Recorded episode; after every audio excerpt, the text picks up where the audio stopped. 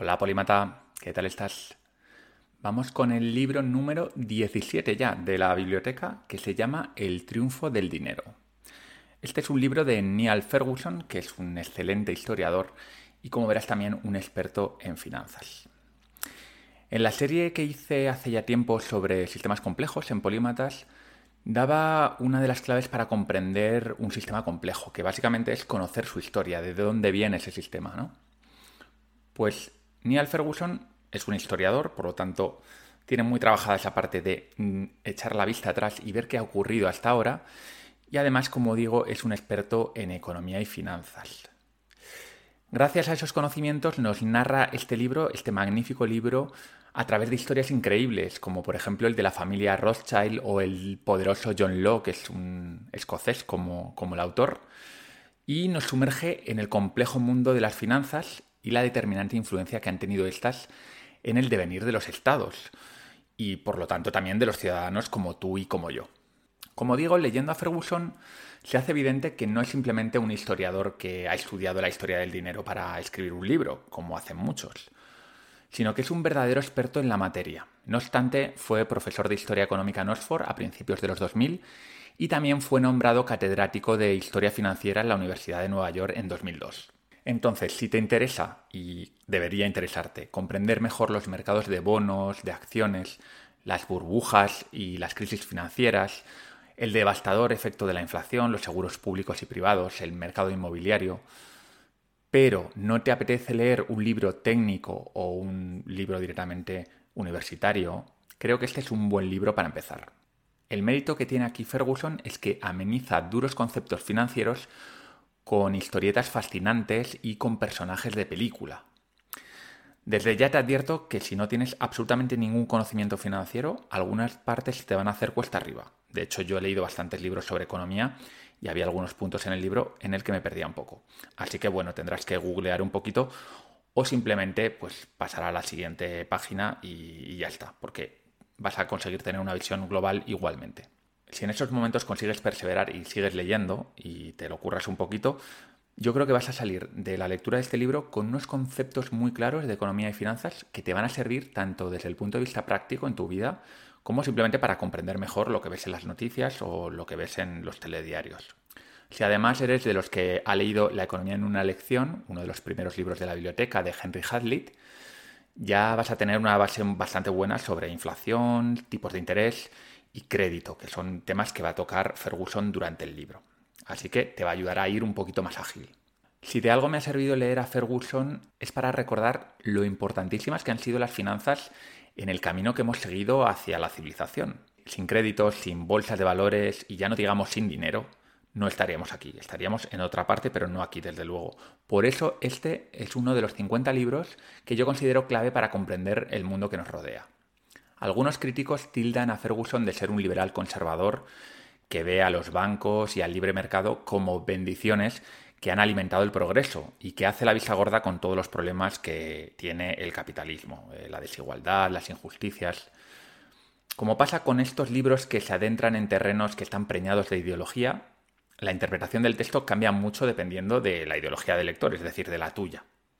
A mí, personalmente, me ha parecido un relato bastante sosegado y bastante, bueno, objetivo, ¿no? Sin sesgos demasiado marcados.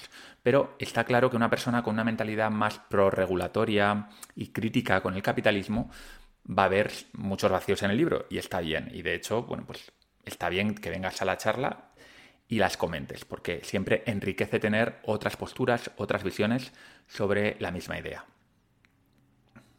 En cualquier caso, solo por las historias que nos cuenta Ferguson, la obra, en mi opinión, ya merece la pena. Por ejemplo, yo nunca pensé que Napoleón en parte perdió la guerra con Inglaterra porque Inglaterra había desarrollado un mercado de bonos que le ayudó a financiarse mientras que Napoleón no lo tenía.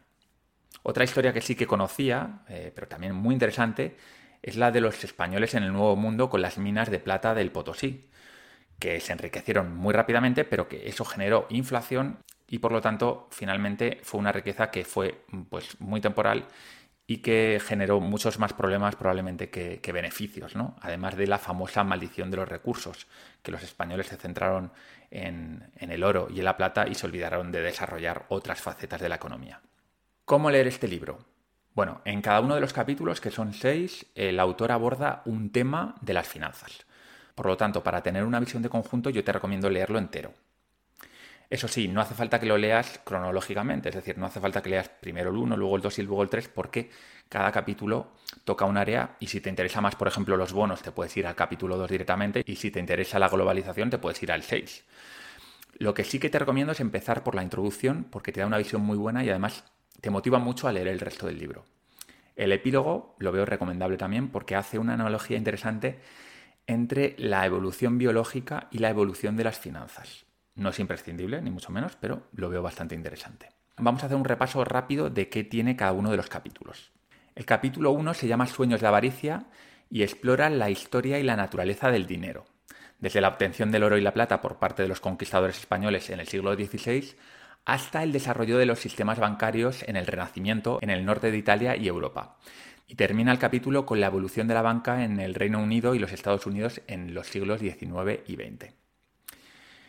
El capítulo 2, que se llama De bono a bonistas, te puedes imaginar, pues se enfoca en la historia de los bonos y su uso por parte de los gobiernos para financiar guerras. Esto fue determinante. Destaca su importancia en eventos como la derrota de Napoleón y la Guerra Civil de Estados Unidos. El capítulo 3 habla de burbujas, se llama Inflando burbujas, y examina el surgimiento de las acciones y cómo llevaron a la creación de la primera compañía de acciones conjuntas en los Países Bajos. También analiza la burbuja de John Law en Francia, esta es una historia alucinante, y las burbujas posteriores del mercado de valores en el siglo XX. En el 4, llamado El retorno del riesgo, Ferguson trata sobre la historia del seguro y su evolución desde el seguro moderno en Escocia hasta el sistema del bienestar estatal en Japón y su desmantelamiento en Chile. También se abordan los fondos de cobertura, los famosos hedge funds, que igual ahora no te suena, pero en la época de la crisis de 2008 estuvieron muy muy de moda. En el quinto, tan seguro como una casa, Ferguson describe cómo el mercado inmobiliario pasó a ser algo de la aristocracia a una forma dominante de inversión para la clase media en Occidente. Pone ejemplos de la Gran Depresión y la crisis de ahorros y préstamos. Y por último, el número 6, que se llama Del Imperio a Chimérica, examina la historia de la globalización financiera desde su surgimiento en el siglo XIX, porque no es algo nuevo la globalización, hasta su regreso con fuerza a finales del siglo XX. Aquí hace especial hincapié en la relación entre Estados Unidos y China, muy interesante y muy didáctico. Por último, como he dicho, el epílogo se llama El origen del dinero y aquí Ferguson compara las finanzas con la evolución biológica y reflexiona sobre la crisis financiera que afectaba al mundo justo en el momento que terminaba de escribir el libro Ferguson, es decir, a finales de 2007, principios de 2008. Bien, si tuviese que resumir la tesis de Ferguson con una sola cita del libro, sería la siguiente. La pobreza no es el resultado de financieros rapaces que explotan a los pobres. Tiene mucho más que ver con la falta de instituciones financieras, con la ausencia de bancos, no con su presencia. Es decir, que el triunfo del dinero es más bien una defensa del dinero y las innovaciones financieras, pero cuidado, es una defensa crítica, es decir, no duda en meter el dedo en la llaga cuando toca. En mi opinión, no idealiza ni la banca ni el capitalismo, ve los defectos que tiene y los, y los señala, pero bueno, como cualquier creación humana que tiene defectos, ¿no? Simplemente Ferguson lo que opina, lo que cree, bajo su, bajo su punto de vista, los beneficios que ha traído el capitalismo, los bancos, el crédito, las innovaciones financieras son mucho mayores que los perjuicios. Pero bueno, léelo y hazte tu propia opinión. Así que venga, a leer. Hasta pronto.